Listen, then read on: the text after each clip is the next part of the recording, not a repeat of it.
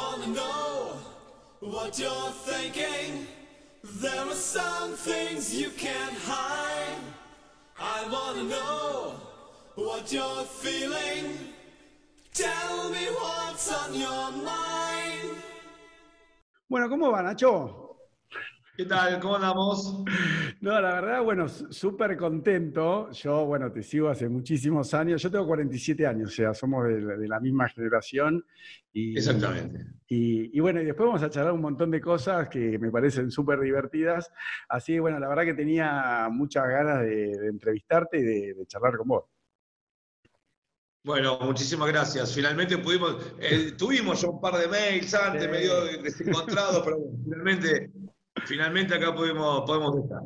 Bueno, antes que nada, vos por la cuarentena te estás pudiendo desplazar, ¿no? Porque vos como, eh, digamos, tenés el programa de tele, ¿no? En ciudad, ¿podés ir a trabajar o, o no? O, y a la radio sí, podés ir. Podés Eh, ir a la radio sí, y a la tele. que- sí, desde ese punto de vista, eh, incluso sin cuarentena, Mm, eh, mi, mi- mi labor iba a ser casi la misma. Estoy haciendo eh, rock and pop a la mañana, Claro. de 6 a 9 de la mañana, con, eh, conduce Nancy Pasos, sí, que es el con programa de Nancy, por rock and pop, y estoy allí, y después de 10 de la mañana a 12 y media del mediodía estoy en el canal de la ciudad, Claro. conduciendo un magazine que se llama Hoy nos toca a las 10, Sí. y digo, ese iba a ser el, el- el proyecto laboral febrero-diciembre. Estoy también este, escuchando ofertas y viendo la posibilidad de volver a meterme en el periodismo deportivo, en, en televisión, en- ya estoy en radio, pero bueno,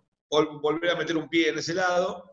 Mm, Y digamos, el plan iba a ser ese siempre sí. agarró la cuarentena, me permite salir, o sea, salir a laburar, digo, después vuelvo a casa, vuelvo a casa.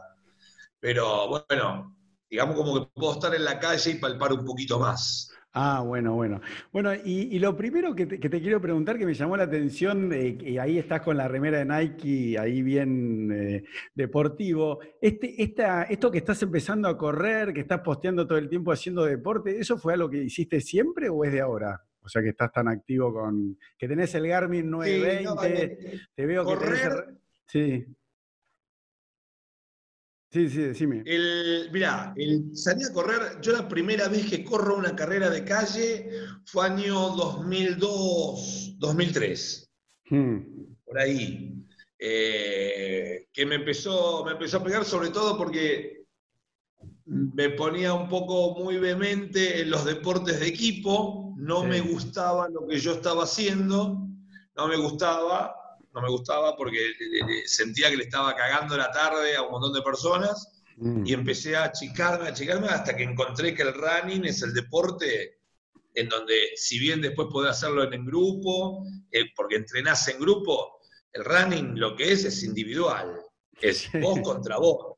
Y es vos contra vos. Sí, Ni siquiera es contra un rival. Estamos hablando de los tipos de los que corremos por placer, sí, no de- del alto rendimiento. El alto rendimiento sí compite contra otro, pero un tipo que se, una persona que se pone a correr, no un tipo, una persona que se pone a correr a los 35, 40 años, sí, está persiguiendo otra cosa.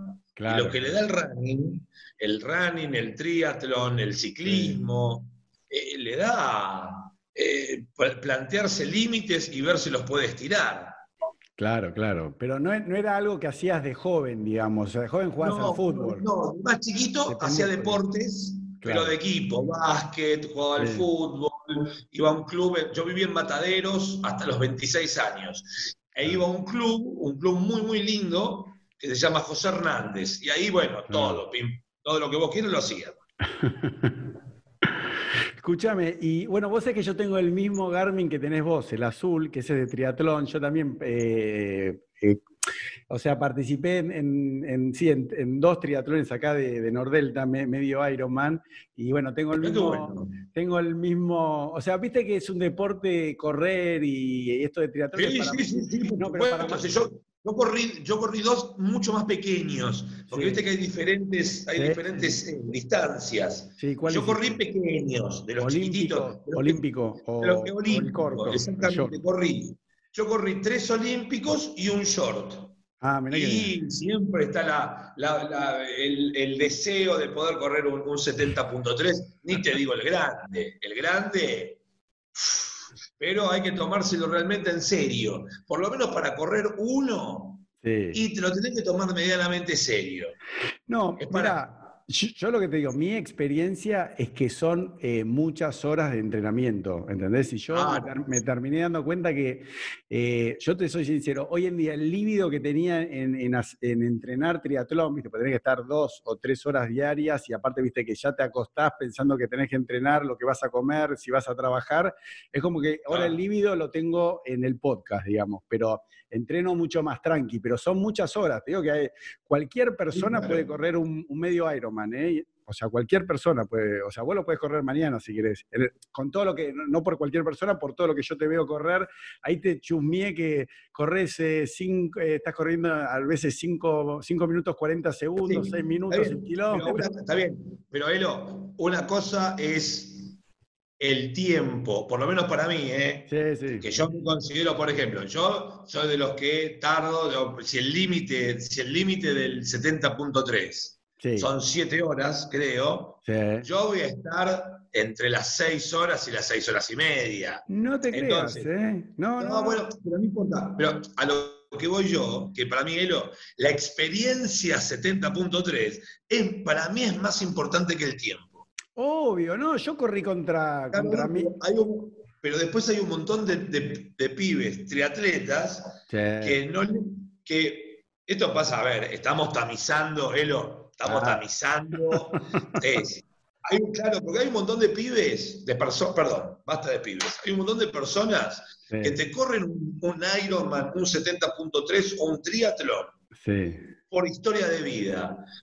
Zafé de un cáncer y prometí Sí, esto. Mi mamá sí. se salvó, prometí esto. Mi esposa, mi esposo, la persona que yo amo, se salvó, hicimos, mi hijo entró a una universidad y yo prometí esto. Entonces, a ese tipo, 12 horas 15 o 12 horas 32, Hmm. no le importa.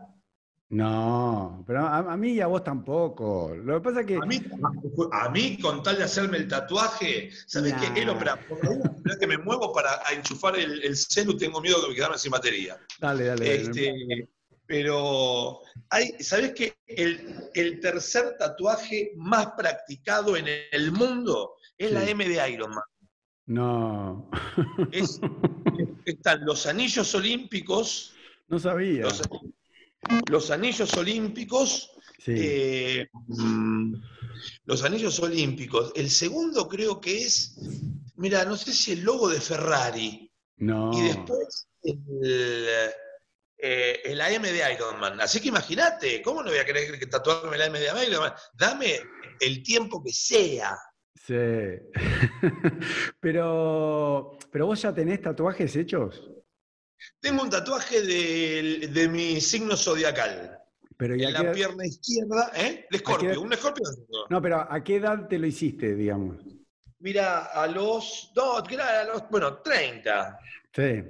Y no a los seguís. 30, soy grande. Sí, no, a, a mí te, te soy sincero, yo cuando veo, yo viste vivo acá en Nordelta y entreno en la troncal, vos vas a Coag, ahora vamos a hablar, ahí vas a- Vale. al club de campo de Coag, ahí al club, viste que, no sé si conocés la troncal de Nordelta, pero es ideal para, para pedalear porque el perímetro son casi 13 kilómetros, la vuelta. Entonces, y está bueno. no, los autos no pueden ir a más de 60, viste, hay dos barreras por las dos entradas de Bancalar y del centro comercial y está súper protegido porque no te pasa un auto a 140, 160 como, como en Panamericana. Y yo veo a la gente tatuada, ¿no? Con la...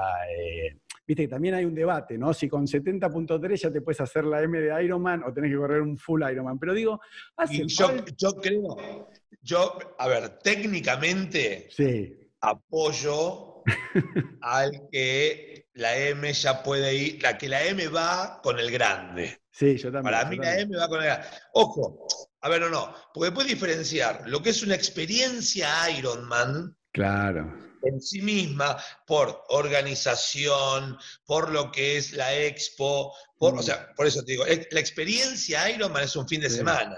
Sí, sí, sí. O sea, Sí, más. después tenés la carrera, por No, eso, más- después tenés la carrera No, no, Pero pero, digo, si para viajás, claro. Nacho, si vas a competir a- al extranjero, tenés que ir mínimo una semana para adaptarte, porque el día que viajás en avión, ese día lo perdiste, ¿entendés? Y tenés que llegar descansado el, Claro. do- el domingo, ¿viste? Por lo general son sábado o domingo. Entonces, eh, la gente es una semana mínimo que te tenés que ir, eh, no podés llegar, el, salvo que vayas a Punta Claro. Este, salvo que Y después, a ver, por las dudas, hagamos una diferenciación, Elo, a ver, que es el triatlón sí, y lo que es Ironman. sí, Digo, porque Ironman es una marca, bueno, es una sí, marca de triatlones. Por eso, yo para hacer la diferenciación, podés, qué sé yo, porque está el triatlón de Concordia, claro, el, el medio, el medio de, que se lo conoce en la jerga como el medio de Concordia, claro. que es una organización espectacular.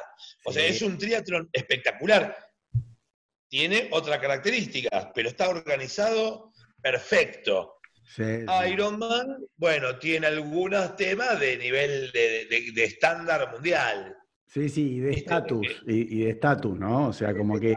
Bueno, por eso, pero quiero decir, hay muchos organizadores locales de Sí, triatlones. Por supuesto que muchos a pulmón, este, Mm. muchos con ganas, tratando de juntar, y también es una, es para la comunidad triatleta, decir, Mm. bueno, ¿sabes qué? Uso este, eh, hay uno en Chascomús, por ejemplo. Sí. Hay uno en Chascomús que se hace, eh, creo que dos veces al año, marzo y en Sí. diciembre.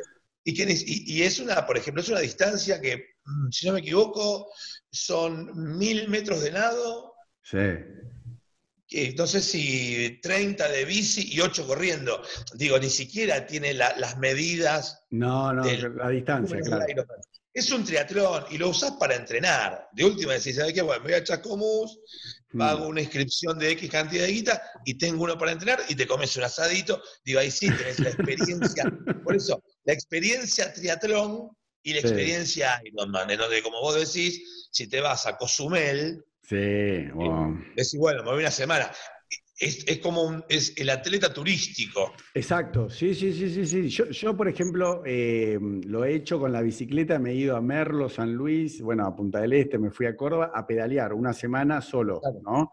Eh, pero bueno, yo cuento algo personal. Que, que también viste es el tema de, de- de los que, y me incluyo, ¿eh? que uno se mete eh, a entrenar triatlón, todo esto, es medio una actividad de escape. Yo, por ejemplo, eh, de tanto, tanto entrenar, viste, me escapaba, me escapaba, me terminé divorciando. O sea, tenía un quilombito, ¿entendés? entonces estaba 3, 4 horas por día entrenando y es como, Claro, yo después me di cuenta que, que era una actividad de escape y una forma de, ¿entendés? Estaba, estaba un poquito alterado. Yo, cono- yo particularmente conozco muchos casos de chicos y chicas que la práctica del triatlón los este, divorció.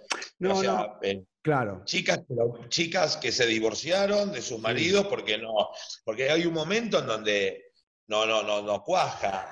Chao, me voy que tengo que hacer un fondito. ¿Cómo un fondito? Sí, hoy me toca 90 kilómetros de bici y 30 corriendo. ¿Y cuándo venís? Y tipo 6 de la tarde. Bueno, yo hacía eso. A las 8 de la mañana. Bueno, yo hacía eso. Yo los domingos me tocaba el fondo en bicicleta, lo hacía acá en Nordelta, pero me tenía que pedalear entre 4 y 5 horas y a veces tenía que hacer 100 kilómetros, ter- terminaba haciendo 115 y como me decía, estaba 45 minutos antes de salir a pedalear, más lo que las 5 horas que pedaleaba. Después volvía, me bañaba, tenía que dormir la siesta. Estaba así, el domingo no estaba. O sea, pero lo reconozco, Claro. hoy en día lo puedo ver, ¿no? Como que también... eh, pero bueno, es- es algo lindo y es un deporte extremo. Yo me acuerdo que hablaba con Ava, que en un momento me entrené con él, que es el que organiza el Ironman de, de claro, Bayuba. Sí, eh, y, y yo entrenaba con él y digo, che, me está, cuando nació mi tercer hija, que ahora tiene 10 años, le digo, che, pero me estás generando un poco de quilombo, le digo, viste, de- con mi esposa. Y él me dijo, divorciate. Yo dije, ah, no, de acá me tengo que ir, porque estaban todos locos. ¿Entendés? La respuesta daba, me dijo, no, pero divorciate, si, si te peleas porque no te deja entrenar, me dice, te, te tenés que divorciar. Y dije, no, le digo, pero Ava, vos tenés que entrenar a gente careta como yo, que soy un abogado, un bobo, y me entrenás, me das el plancito y listo. Pero ¿cómo vas a decir? Me dice, no, yo quiero apóstoles, no quiero alumnos. Dije, no, de acá me voy, porque yo que soy de la, cole, de la colectividad judía, que estuve en Jabal, que fui ortodoxo, practicante, todo, dije, no, me, me escapé de uno, me, me- me- me entré en una secta de, de- Pero en serio, es, es una secta. O sea, no te digo que le dije que tenía problemas. Y la del triatlón, la del triatlón. sí, sí, sí, Están todos locos. Y hablas con otros triatletas mientras pedaleas todo y, todos te dicen, no, no, tenés que entrenar más. Bueno, yo llegué a entrenar doble turno, imagínate. O sea, nadaba la mañana, corría la tarde, una... Pero bueno... Lo que pasa, ¿sabes lo que pasa también? Digo, hay una cuestión que es, esto es matemática.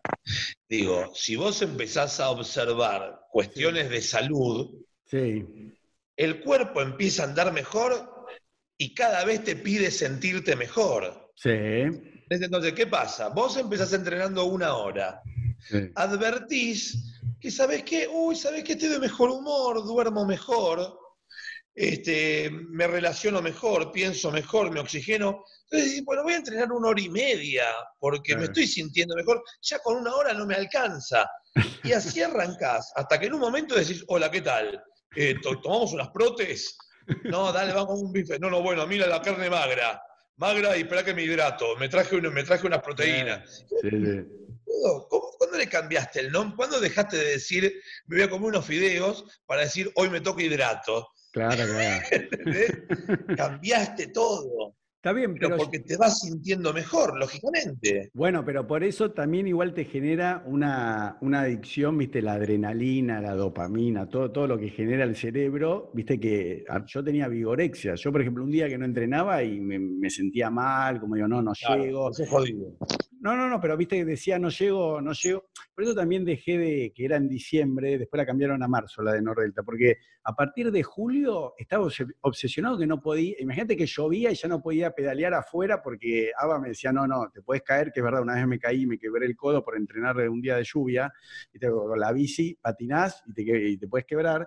Claro, y yo decía, decía, no llego, no llego, porque un día no entrené, mirá qué idiota, contra quién estaba compitiendo. Pero bueno, pero vos lo bueno que vi es que, es que estás tranqui todavía, no estás eh, re loco, porque te veo que corres 10, a veces 15, corres en 6 minutos. Mira, yo te digo, mi nivel de entrenamiento, ¿cuál es mi aspiracional? A ver. Mi aspiracional es tener encima un entrenamiento que me permita que si me llega un mensaje hoy hoy es, bueno, no importa, hoy, martes. Sí. Bueno, si a mí me llega un mensaje dentro de una hora que me dice que mañana se corre media maratón, yo pueda correrla entre una hora cincuenta y dos horas. Ah, ya tenés pretensiones. pero, pero, pero, ¿sabes por qué? Porque me he dado cuenta. Ahí sí, pero yo te, ya de medias maratones corrí, ponerle seis. Sí, sí, sí. Y es un tiempo, ese de hora 50, dos horas, en donde realmente disfruto la carrera. Claro, sí, sí, a mí me pasa lo mismo. La disfruto, la vivo, voy con la cabeza levantada, puedo en algún momento decir, bueno, comprometete con el kilómetro, en algún momento puedo laburar, en algún momento puedo correr, en otro momento puedo levantar la vista y charlar con alguien. O sea, ese es un tiempo que me permite disfrutar de la carrera. Claro, claro. Podrían, ahora, si yo la quisiese hacer en 1.45, debiera meterle al laburo y cinco horas semanales más, que no las tengo. No, no. Por eso, ¿vos cuánto estás entrenando diariamente? ¿Cuánto corres? ¿Una hora más o menos?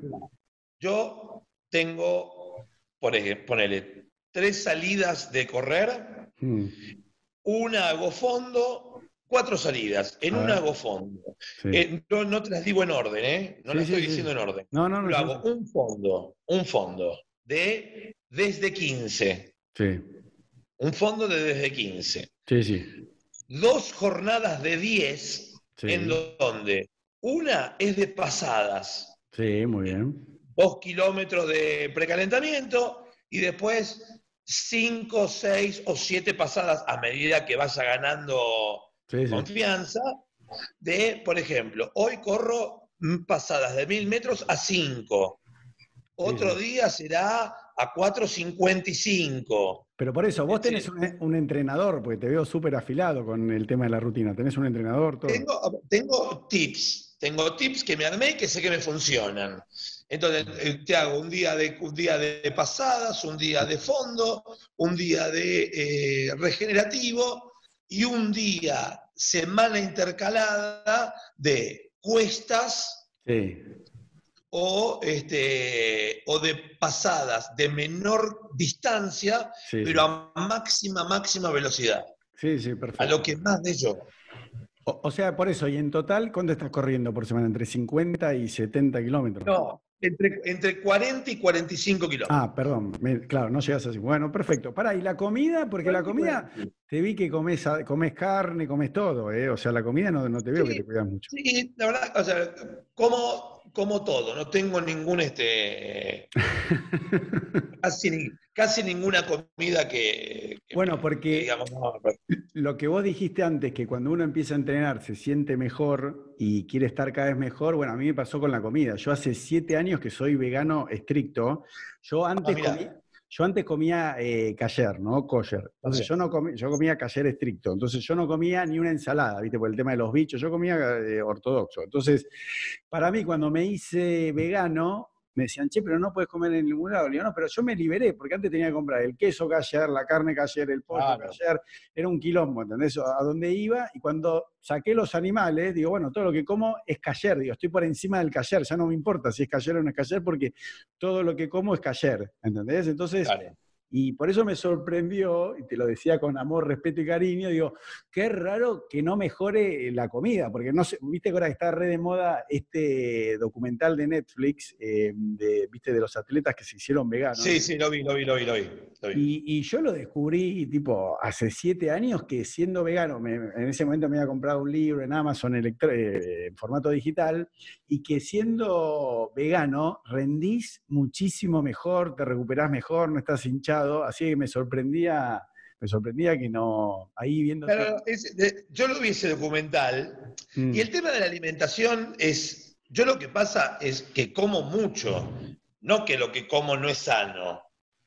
a Eso, o sea, claro, eh, yo por más que si yo fuese, ponele que sea vegano, Sí, si yo con cada comida comiera un montón de comida vegana, sí, yo no sé si sería delgado. sí, ¿Entendés lo que digo? sí, Digo, sí, porque no... No, a- no, ale- pero si comes mu- no, pero pará, si comes mucho de algo, digo, no, imp- no- no importa, digo, Sí, vos decís, ya te entiendo, el- el- la cantidad de, Claro. de calorías que ingresás con las que consumís. Claro, si yo ingreso mil calorías, ¿de qué? De cale.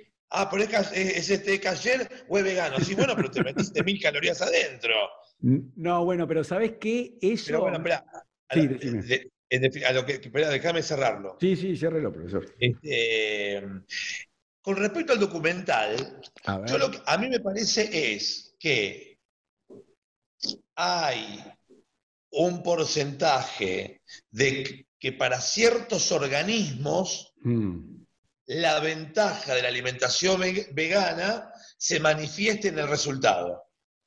mm. Digo, porque llegado el caso, eh, Rafa Nadal no es vegano. No, y Federer tampoco. Roger Federer no es vegano, Michael Jordan no era vegano. Tampoco, estoy de acuerdo con vos. No, no, yo estoy de acuerdo. ¿Me entendés? Digo, eh, pero tal vez a algunos atletas sí les funcione. Por eso hay que tener mucho cuidado con respecto a cómo, ah, tenés una rutina de entrenamiento. Bueno, cada cual necesita de un profesional que lo asista. Sí. Mm, ¿Entendés? Sí, entiendo. Eh, Y, y- y está comprobado que la menor ingesta de carnes rojas, Mm. bueno, va a ser beneficioso para, un, para, para, para la salud. Sí. La, la restricción total está comprobada y, qué sé yo, tal vez no en todo el segmento, en la parte de la vida. Bueno, y ahí, por supuesto, que habrá ejemplos de que no, de que no, de que hay eh, personas con alimentación vegana desde el nacimiento y no ha tenido ningún... Por eso digo, hay que ser muy cuidadoso, me parece, con el tema de que cómo le pega a cada uno la alimentación y siempre estar con un profesional que lo asista, ¿viste?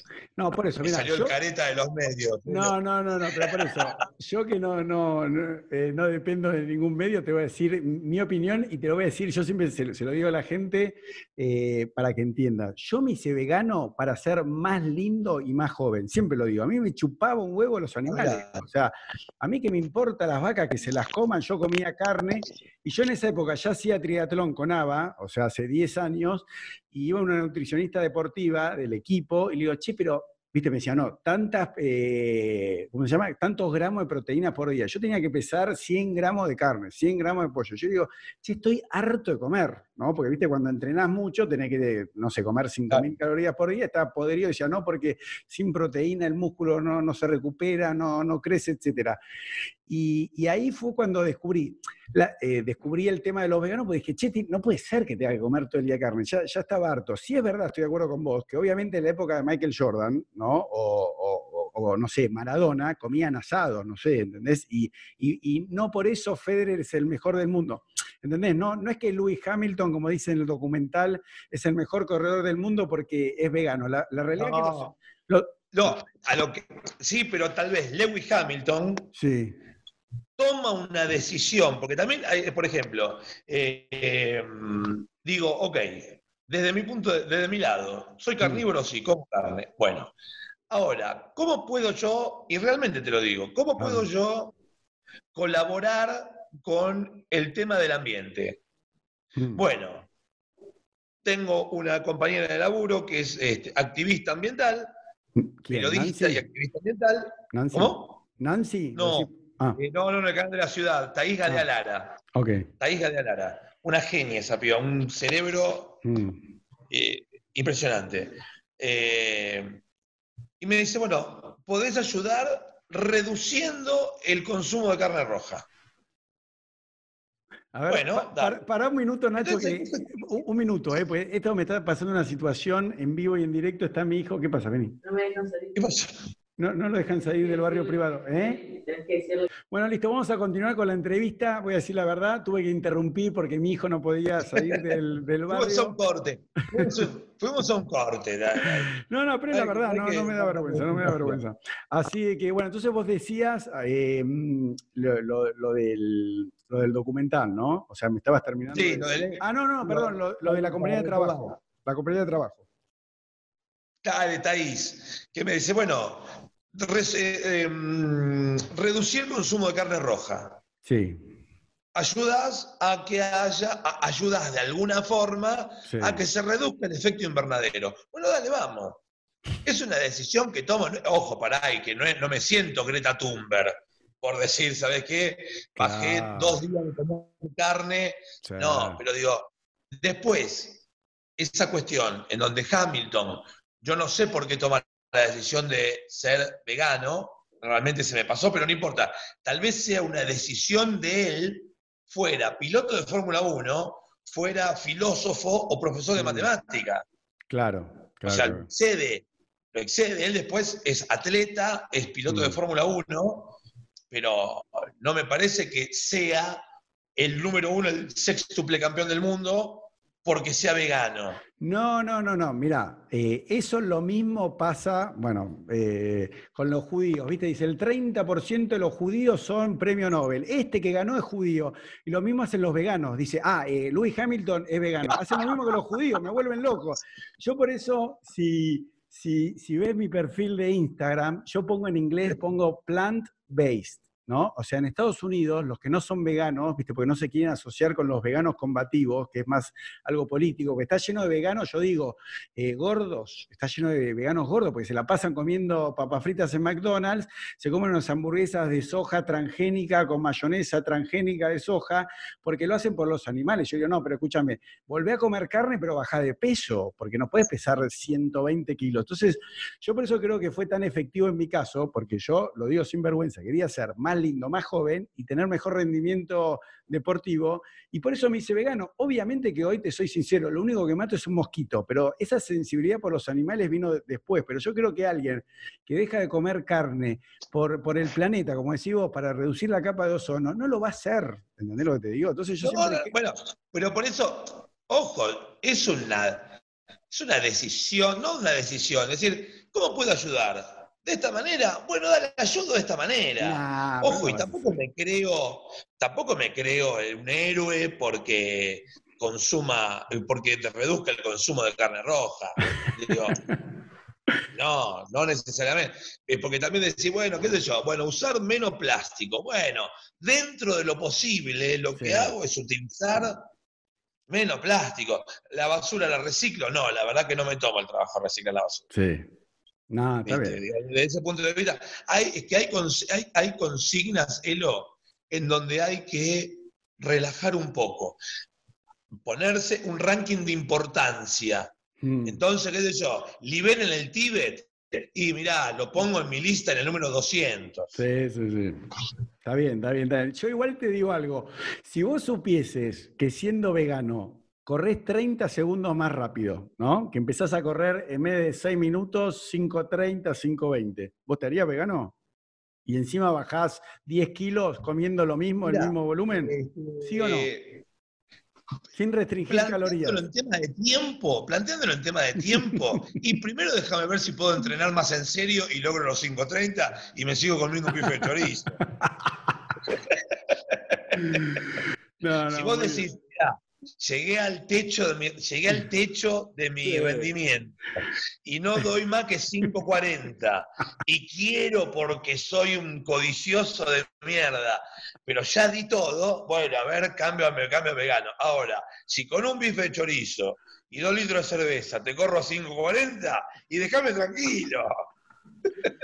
Bueno, escúchame. Bueno, para, quiero hablar de un tema, es un tema más personal, ¿no? De la religión, porque yo me meto en Wikipedia y ya te ponen que sos judío, ¿no? O sea, Bueno, lo soy. No, bueno, por eso, pero no, no naciste judío. O sea, vos no naciste judío. No, no, no. sí. Bueno, y te cuento que yo, viste, de- vengo de familia conservadora judía, mis papás se casaron en Betel, en el templo y en la escuela Betel. Yo me llamo Elías, mi hermano que me sigue se llama Jonathan, somos cuatro varones. El tercero se llama Jeremías, como tu hijo, y el cuarto se Sí. llama Ezequiel, igual que tu hijo. Así de que eh, tengo dos hermanos que tienen eh, los mismos eh, nombres que, que, que tus hijos, y yo me llamo Elo, porque en mi época, viste que yo digo que los sobrenombres van cambiando de moda, eran, nosotros en la primaria éramos todos con O, era Marto, Chino, Gabo, y yo era Elo, no era Eli o Elu, viste que hubo una época que estaba de moda Elu, Maru, eh, Cucu, viste, bueno, Claro. yo soy Elo porque, o sea, todos los que me conocen de chico y son amigos míos me dicen Elo. O sea, el que me dice Elías es cuando estoy trabajando de abogado y bueno, mucha gente me conoce por Eliau, por mi nombre. Por mi Claro. nombre. Así que bueno, pero vos te convertiste al judaísmo eh, al momento de tu casamiento, ¿o no? Eh, cuando tomó visos de seriedad Mm. el vínculo que yo iba a tomar con Daniela, que es mi esposa. Ah, mirá vos, mirá vos. Ahí cuando, bueno, decidimos que Mirá qué bien. probar en el sagradísimo matrimonio,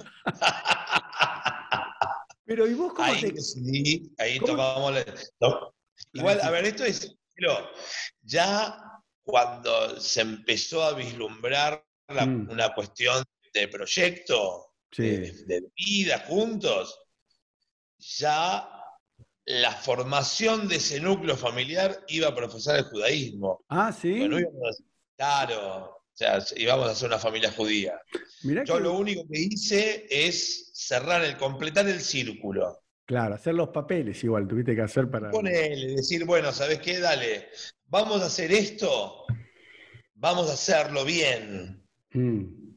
Y entonces, que- bueno, formar parte, armar una familia judía nueva, eh, bien dentro de la, de- con, con contenidos y demás. Sí, Es sí. como hacerlo papel. Legalizar, ponele, legalizar una situación.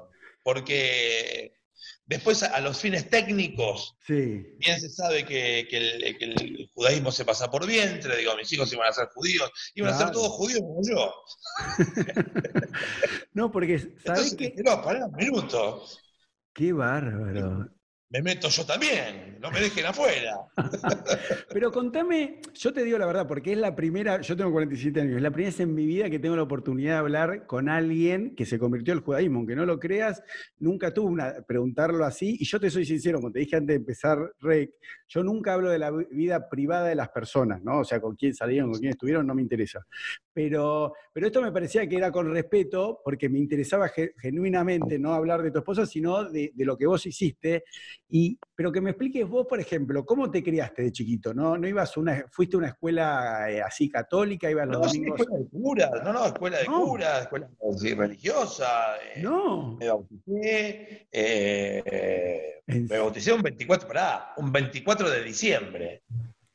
No. o sea, eh, comulgado, este, ah, ¿en serio? mi primera comunión, eh, ¿para qué me estoy comiendo? Confirmación, Todo. eh, monaguillo, no. o sea, o sea, eh, el, el tema monaguillo, íbamos, éramos Sí, sí, un mes pero- cada, éramos, no sé, 20 pibes en, la, en el aula, eran cuatro monaguillos, bueno, por mes se iban cambiando, y, pero desde misa, no. Una a ver, una, espera, una formación no religiosa, Sí, sí, eh, sí. eh, opus dei, Exacto, exacto.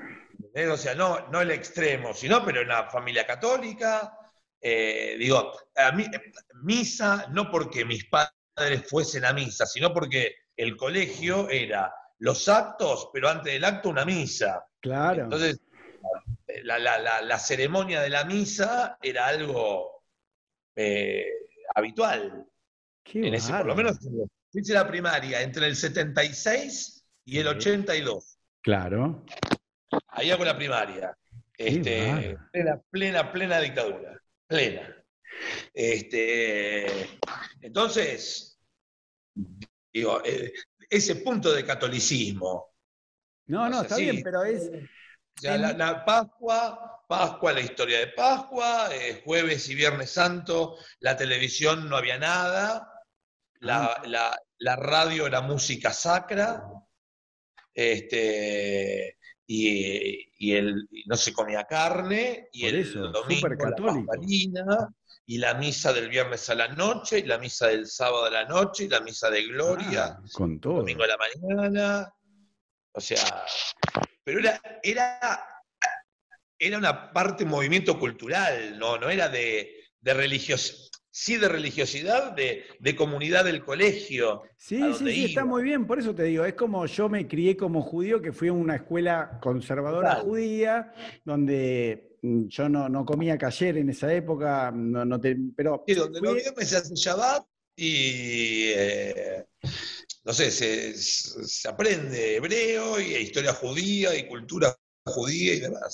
Claro, pero a mí lo que, me- a ver, contame esto, a ver, vos cuando, por eso, cuando era, desde que eras chico hasta, eh, no sé, adolescente, supongo, hasta los 18 o 20 años, ¿qué pensabas de los judíos? Porque viste que a mí me pasa a veces que uno me dice, che, no sé, hasta acá, uy, perdón, sos judío, ¿no? O sea, vos cómo era tu relación con los judíos, ¿tenías contacto? Como que Mirá, vos sos de matadero. Sinceramente, no. No, eh, lo único, el único contacto que yo tuve con el mundo judío Mm. fue, eh, yo jugaba al básquet de José Hernández Sí. y solíamos jugar contra Coag Sí. y contra Hebraica. Ah, mirá vos. Y siempre eran partidos picados, pero, pero de, de- partidos picados, pero no de violencia, sino de, de lindo, de querer ganarnos, Sí. pero que siempre hubo buena onda. Pero, y que era, bueno, en ese momento Acoa, la sede de Tigre, Claro. que para nosotros, y nosotros veníamos de un club que era casi una manzana. José Hernández era casi una manzana de grande. Es grande. para Es una bastante grande, para ser en capital es bastante Eso, grande. es muy grande. Pero a Coag eran, no sé, cinco manzanas, ¿entendés? Decíamos, wow, este club lo que es. Ese era el, el- el- el o sea, el único, eh, el único toque que tenía con el mundo judío. Por, por eso, en Me tu barrio no. lógica- me empiezo a encontrar, lógicamente, no con más judíos, con más de todo, cuando voy a la colimba, Ah, eso, vos servicio hiciste militar. Claro. cuando hago el servicio militar y, y después cuando me pongo a laburar en los medios. Conozco, no más judíos, más de todo. Más de todo. personas, más gente, más eh, Claro, gente más grande, gente más chica, o sea, de todos. Ahí conocí de todo. Claro, pero vos por eh, criarte en Mataderos y la secundaria también fuiste a una escuela católica. Sí, Claro. sí, primaria y secundaria. Primaria Claro, y por eso. Entonces vos no es que te criaste con paisanos, porque hay chicos, por ejemplo, que viven en Caballito, en Villa Crespo, van a escuela del Estado y tienen cuatro o cinco Sí, compañeros claro. de la colectividad judía, por lo menos en la secundaria, ¿viste? Tal vez en la primaria fue una escuela más católica, sí, y la secundaria va a ser una del Estado y tenés cinco compañeros que uno le dicen ruso, el otro es así, o es un judío sefaradí, un turco, pero por eso vos Claro. Hasta esa edad no te habías cruzado. eh, No, no, no, no. y bueno, y ahí cuando ya empezás a... Porque vos, bueno, por lo menos en Wikipedia dice que tuviste un montón de trabajos. ¿Es verdad? ¿O es como mi papá que me decía que trabajaba a los 14 años y mi abuela me decía que era mentira? ¿Vos todo? No, a ver, eh, lo que pasa, mirá, lo de Wikipedia es, pasa esto. A ver. Esto corresponde, eso que Sí. dice cafetero, Sí. bla, bla, bla. ah, la Bueno, sabés, la sabés. Claro, pero porque eso, cuando Cuatro Cabezas empieza como productora, esto nos Sí. tenemos que remontar al Sí, 94, correcto. año 94, 95, ponele para mí 94. Sí, Albores, los principios de las páginas web, sí. Cuatro Cabezas nos piden que cada uno de los que formábamos parte de los programas de Cuatro Cabezas escribamos medio gracioso, medio en serio, sí. una bio para Ah, que cuando se pinche en Nacho Boano, sí. diga. Entonces, eh, yo todo eso lo que eso de cafetero, ven- eh, proveedor de cigarrillos, eh, musicalizador, etcétera, etcétera. Ah, te lo sabes de memoria. Pero- pero por eso eran cosas de en serio que estaba haciendo. Yo fui musicalizador de rock and pop. eh, ¿Te lo leo? ¿Querés que te lo lea? Porque lo tengo acá. Telefonista, cafetero. decime, decime, decime. Com- escuchá, eh, telefonista, cafetero, comprador oficial de cigarrillos, eh, musicalizador, movilero y productor. Todo eso. Claro. ¿Qué pasaba ahí? Eh, eso- todo eso lo hacía el rock and pop. El comprador oficial de cigarrillos, lo que pasaba es que yo como productor me sabía cuál cigarrillo fumaba cada uno de los que yo tenía que producir. Ah, era un chiste. Yo cuando lo leí en Wikipedia pensé que, que te dedicabas a comprar mayorista para vender en kiosco, güey. No, no. Yo, comprador oficial de cigarrillo, ¿qué cigarrillo fumaba eh, Mario en ese momento? Sí, Entonces yo, y, y- Claro. y sabía qué cigarrillo fumaba cada uno, entonces si en algún momento eh, alguien quería fumar y no tenía cigarrillos, yo ya sabía cuáles eran los cigarrillos, entonces Ah. iba, había un kiosco enfrente de la radio, yo bajaba, cruzaba, compraba los cigarrillos y volvía. ok, ok.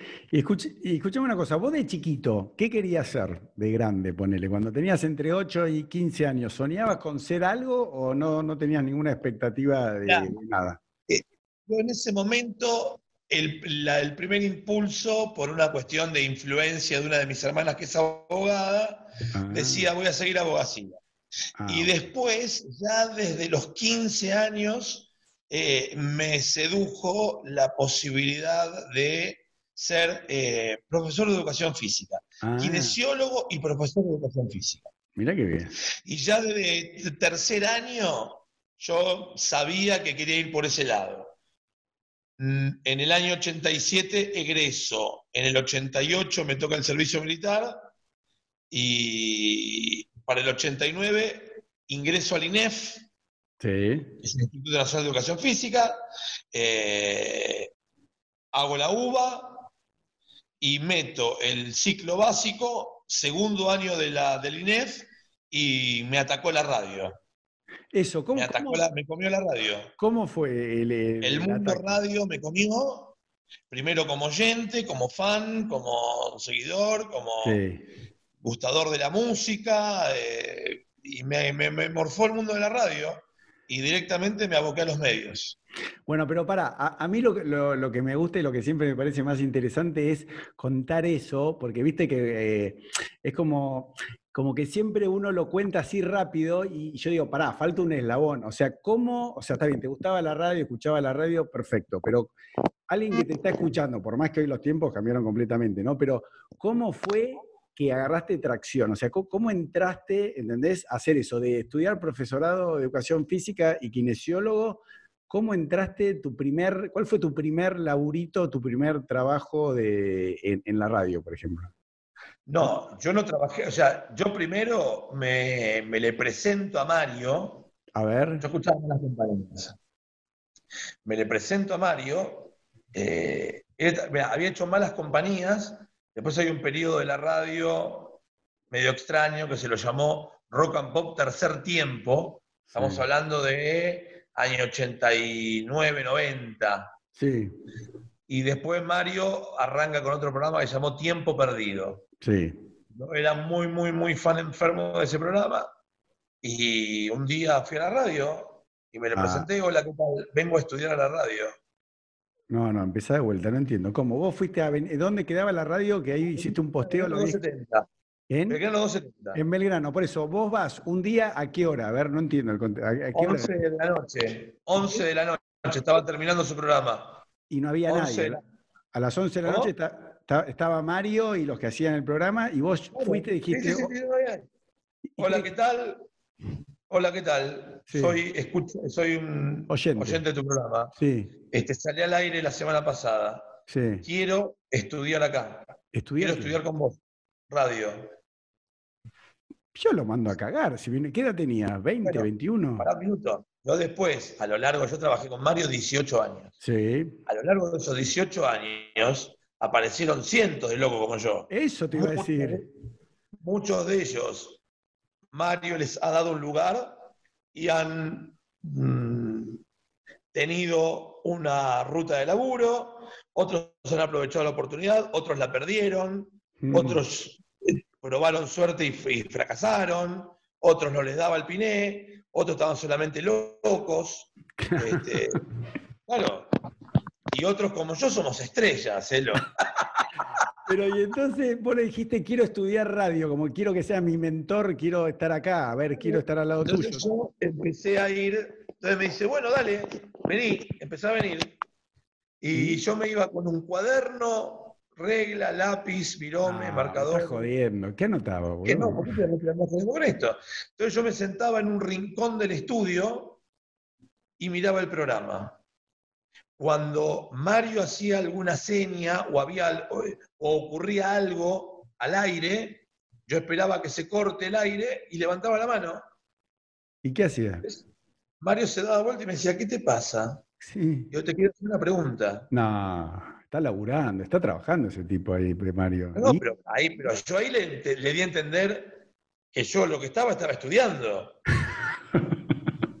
Entonces yo levantaba la mano y preguntaba, ¿qué quisiste decir con tal seña? Tal seña se usa para decirle al operador que... No. O que entonces yo me anotaba, me anotaba, me hacía el gráfico. Este, No te puedo Y después cuando terminé lo del estudio, él me dice, ¿por qué no vas al control y haces lo mismo que hiciste acá? Entonces yo después me iba al control y observaba al operador técnico. Y entonces yo después tenía lo que pasaba del vidrio hacia adelante y del vidrio hacia atrás. Claro. Cuando, cuando terminé el control, pasé a producción. Todo gratis, aclaremos. Todo Todo gratis. gratis. Oh. ¿verdad? Yo, estaba yendo a estudiar. ¿Y Era una seguías- beca para mí. Pero perdón, ¿seguía yendo a la Facu, a la UBA y todavía al INEF? ¿A todo esto? Eh, no, ya Claro. ahí tenía un lado. No, ya ahí me había. de- o sea, mi viejo me bancó a regañadientes, pero me bancó porque yo ya medio tenía un laburo. Yo tenía una changuito, un laburito de un amigo, muy, muy amigo, todavía sigue siendo amigo, que, que tenía unas canchas de pádel y yo, No. bueno, recibía los turnos. Mirá. Recibía los turnos y laburaba de 8 de la mañana a 4 de la tarde. Y después ibas a la Entonces, radio. como mi guitita, mi guitita la tenía. Ok. Entonces, este, a mi viejo no le quedó otra, porque está bien, vivía todavía en la casa de mis vie- en la casa de mis padres, pero laburaba. Y entonces me- y cuando termino producción, se arma una vacante y Mario me dice, Nacho, me gustaría que te sumes a trabajar con nosotros. Pero pará, ¿eso cuánto duró todo ese proceso? Un año y medio, ¿Un año, un y año y medio? ¿Ibas de Sí. lunes a viernes? Mm, tres veces por semana iba. Y Mario te dejaba pasar y te tenía ahí y vos estabas Sí, ahí. sí, sí, sí, sí. Sí, sí. ¿Qué? Eh, Pará, yo empiezo a trabajar en septiembre del 91, así que contá desde sí, mayo del 89 hasta octubre del 91, hasta octubre del 90. Perdón, no, perdón, perdón, porque ya estamos en un quilombo de fecha. No, Mitad no. de año del 90 Ya hacia fines del 91. Y te hago una pregunta, vos hoy en día o alguna vez hiciste lo mismo si apareció un loco, como decís vos, no sé si es un loco, si te quiere matar, si realmente está interesado vos, ¿has hecho lo mismo que, que hizo Mario con vos o no? Que venga un pibe, una Mirá. chica. Eh, pasó que mm, pocos venían, o po- cayeron pocos queriendo aprender. Yo lo que advertí es, vino much- eh, conocí mucha gente muy talentosa, eh, otra bien, eh, y otro que, la verdad, medio ladri. Sobre, pero sobre todo, ¿sabes qué? La, yo siempre hago esta recomendación. Venían y me decían, Nacho, ponele, quiero venir a aprender. Sí, hago lo que sea. Voy a comprarse cigarrillo o llevo café. sí, A lo cual yo decía, mira, no tomo café y no fumo. ¿Qué otra cosa sabes hacer? claro. Silencio. Entonces yo lo que recomiendo siempre es que cuando uno va a un lugar Mm, a, a- a pedir un laburo, en, en- ese tipo de cosas. O en cual- Sí. Yo creo que puede llevar a cualquier cosa. Pero además de decir, hola, quiero estar acá, decir lo que uno sabe hacer. claro, Porque ¿sabes qué pasa, Elo? Yo puedo decirte, mira, Elo, mira, quiero trabajar con vos sí, sí, sí. en el podcast. Eh, quiero estar, quiero estar, quiero estar ahí. Mira, yo sé mucho de flores. Sí, sí. Entonces, vos tal vez no necesites a alguien que hable de flores, pero en dos meses se te abre un hueco de telefonista Claro. y decís, bueno, ¿sabes qué? Tengo a alguien que además sabe de flores. Ah, mira vos, nunca lo pensé así. Qué bueno, ¿no? Bueno. Nunca se me hubiese ocurrido. Claro, yo siempre digo, siempre hay que decir lo que uno sabe hacer. Aunque no tenga nada que ver con lo que. Bueno, aunque no, no, No, no, digo, digo. No, obviamente. Voy, hola, ¿qué tal? Me, me- me- me siento a buscar un laburo de los medios. Sí, si vas a una empresa, si vas a una empresa de- y sos eh, contador, mm, pero vos querés en marketing, tu locura es marketing, pero vos estudiaste, sos contador, no importa. Tu- te lo pidió tu viejo, tu vieja, sí, te gustó en un momento, lo seguiste, no lo quisiste dejar, la- la- la- la- te vino después el, otra, eh, otra cosa para hacer. Bueno, listo, dale. Mm, En una empresa, tal vez, el de marketing no necesita un contador, pero cuando se le arme una- un- algo, diga, bueno, acá me vino a buscar una persona que sabe hacer algo. claro. Digo, para mí siempre es fundamental decir qué es lo que uno sabe hacer. Claro. Claro, yo, yo lo que lo veía es que, por ejemplo, que acá en Argentina la gente no se atreve y no se usa mucho, pero que, por ejemplo, en Estados Unidos y en Europa se valora mucho, es que vos, por ejemplo, vas a, una empresa a buscar un, siendo contador, de contador, que ahora ya se estila en Argentina. Vos decís, en el, en el currículum ponés, recorrí un año el mundo, soy profesor de baile, eh, en mis ratos libres veo películas de, de la década del 70. Y el tipo dice, che, pero mirá qué buena personalidad entre contratar un contador que es, ¿entendés? Como diciendo, me gusta este, Sí, este sí. chico, esta chica, porque es, es distinto, ¿o no? Eso sí, ¿me explico? Pero Sí, bueno, sí, sí, sí. escúchame, Sí, entonces, sí, decime, discúlpame. No, que mm, la experiencia, a mí la experiencia personal, el, el andamiaje cultural, eh, yo mm, no lo tomo como algo que, a ver, que yo conozca un museo no me hace mejor periodista que uno que no lo conozca. Ah, ¿no? A- a- para mí, ¿eh? Sí, sí, a ver, sí. digo, por ejemplo, yo ejerzo el periodismo deportivo. Sí, que yo conozca el Museo de Van Gogh, el Museo. Van Gogh en Ámsterdam, no me hace mejor periodista que el Pollo Viñolo. estoy de acuerdo. ¿Me entendés? Sí, O sea, Tal vez, tal vez lo sea, no estoy, eh, no estoy descalificando. Tal vez lo sea, pero no porque conozca el museo. Ok, ok, está perfecto. Bueno, escúchame, y, y, no te voy a hacer un seguimiento de toda la carrera porque a mí, a mí bueno, es, de público conocimiento, pero a mí siempre me interesa este, esto que primera parte que me contaste y lo que quiero terminar es entonces, una vez que arrancaste ahí, ya está, ahí eh, Mario al año y medio te mete en producción y el resto ya es historia, digamos. ¿No? El resto ya es historia conocida. Rock and Pop, este, bueno, el comienzo de cuál es, eh, caiga quien caiga, bueno, y toda esa locura que, fue crecer en los 90 en los medios. Y, bueno, y de todo eso, cuando vos te vas, ¿no? En el 2008, que te vas de, digamos, del, ecosistema Mario, ¿no? Eso, eso como lo... qué buena, qué buena este, llegó una figura del ecosistema Mario. Y pero es así, a mí me pasó con una persona, que no voy a decir quién, que yo tuve mucho tiempo, después te lo digo cuando pare el, eh, cuando salgamos la entrevista, viste que uno está en un ecosistema, viste, es como una corte, hay un montón de gente que lo rodea, que está, que viene, que me miró, que me tocó, que me invitó, que me llamó. Y bueno, en un momento uno dice, bueno, me voy, ¿entendés? Como en su momento, bueno, te fuiste vos, se fue Andy, que se había otra radio, ¿entendés? Como que, pero viste que también le pasa a Tinelli, que hay algunos que se van con la bendición de Tinelli, que capaz que les hace un programa, ¿no? Y hay otros que se van sin la bendición de Tinelli, ¿no? Entonces, viste que con Mario te puede pasar lo mismo, viste, te puede ir bien o mal. Pero bueno, no importa cómo te fue. Vos en el 2008 te vas. ¿Cómo, fue eso? ¿Fue, te, te dudaste? Y ahí fue traumático. No, no, a mí me, me resultó traumático. Tengo entendido que después en la reconstrucción a Mario también. Claro. Eh, pero eh, él tiene una personalidad de. Creo que siempre supo que esto que, que podía ocurrir que nos separemos. Sí. Que podía ocurrir. Eh, yo, la verdad, mira, yo siento un profundo respeto personal por Mario Pergolini. Sí. Profundísimo respeto Pero es una persona, creo que, no sé si antes o igual o después de tu esposa, es una de las personas más importantes de tu vida, con tus padres. Y bueno, por eso yo le tengo, yo te, siento un profundo respeto por lo que él significó para mí. Claro. Eh, por supuesto que eh, hoy hay cosas que, que yo hubiera hecho de otra manera, que me hubiera plantado de otra manera.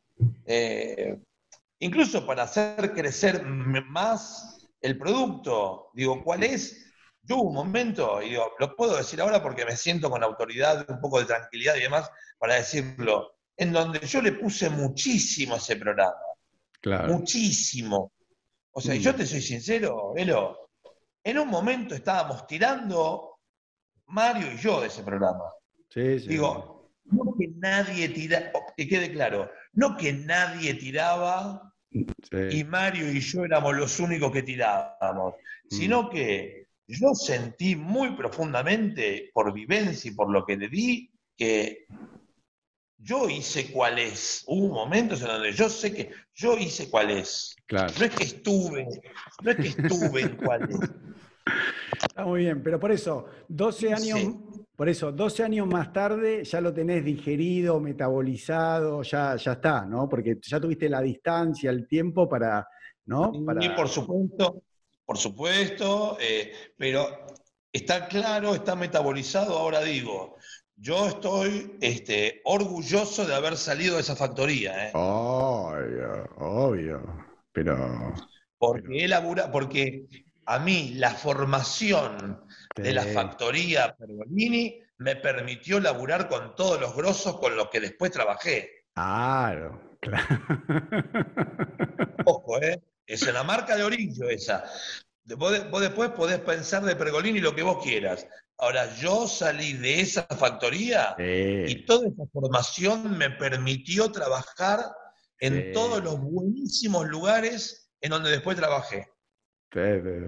Y, esto, a ver, esta expresión de vuelta, con amor, respeto y cariño. Pero vos, si lo ves a Mario, es como ver a una exnovia, ¿no? Viste, te, mueve todo, ¿no? No, no, no es indiferente. Eh, sí, por supuesto, pero, pero me permito pararme también. De otra manera. En un lugar en donde está todo en, en un lugar, me permite pararme en un lugar en donde, y, y dicho por los dos, ¿eh? donde no nos debemos nada. Claro, claro. Ya está.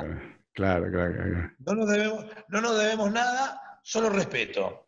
Claro. Ni más ni menos, ¿no? Sí, sí, sí, sí, sí, qué lindo. Bueno, mira, yo, yo no, no sabía si contártelo o no, viste, cuando te escribí no te lo dije, pero bueno, mi prima hermana, ¿no? Está casada con Rapo.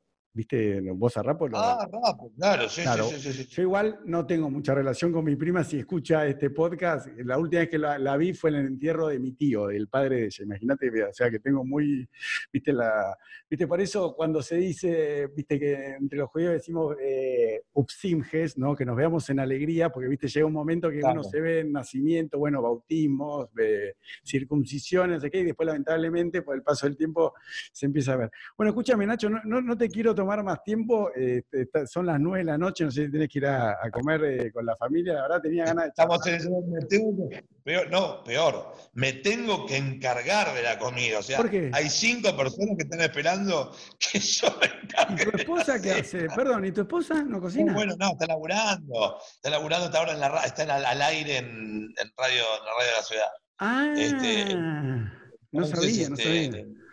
Estoy- y esta- lo que pasa es que tengo uno de los chicos jugando a, a su- a sus juegos de, de- de- Sí. de- de consola y otro que estará, no sé, en algún Zoom con los amigos, por eso no les pintó, no les picó el bagre todavía, pero en 15 minutos va, Pero para, va, eh, pero para, ¿por qué dijiste cinco personas? Y vos, bueno, si es tu esposa y, y dos hijos tenés, o tenés más. No, no, no, no, no. Somos, cua- somos cuatro. Sí. Ah, y hay una, y hay una- eh, hoy, hay, hoy hay un amigo de mí. Ah, bueno. Que ¿Y qué edad tienen tus hijos? Te puedo preguntar, ¿no? Sí. 18 y, 18 y 15. Ah, mira vos. Bueno, yo, yo tengo un hijo, preguntarle al de 15 si lo conoce, que no sé si era el que apareció antes o fue el de 18, se llama Nordeltus, es un youtuber bastante famoso, o sea, se llama Nordeltus. Le voy a preguntar. que- Le voy a que- preguntar que ahora. fue el que estaba acá que no podía salir y me hacía señas y no, no, no me... Ah. Así bueno, bueno, Nacho, te, te agradezco un montón. Tenía ganas de charlar un poco, viste cómo es un podcast, no una entrevista, sino una charla, una conversación. Y, y bueno, agradecerte por la, por la buena onda y por, por darme la, la oportunidad de charlar con vos. Bueno, me quedé solo acá. eh, se cortó el Zoom. Le estoy escribiendo acá a Nacho y no le llegan los mensajes. Así que bueno, voy a cerrar solo. Me está terminando de despedir. Algo muy divertido, pero bueno, en época de pandemia, de cuarentena, eh, bueno, pasó esto. Se cortó el Zoom. No me contesta el WhatsApp. Yo quería saludarlo para cerrar. Así que bueno, voy a cerrar solo. Le mando un saludo a todos. Chao.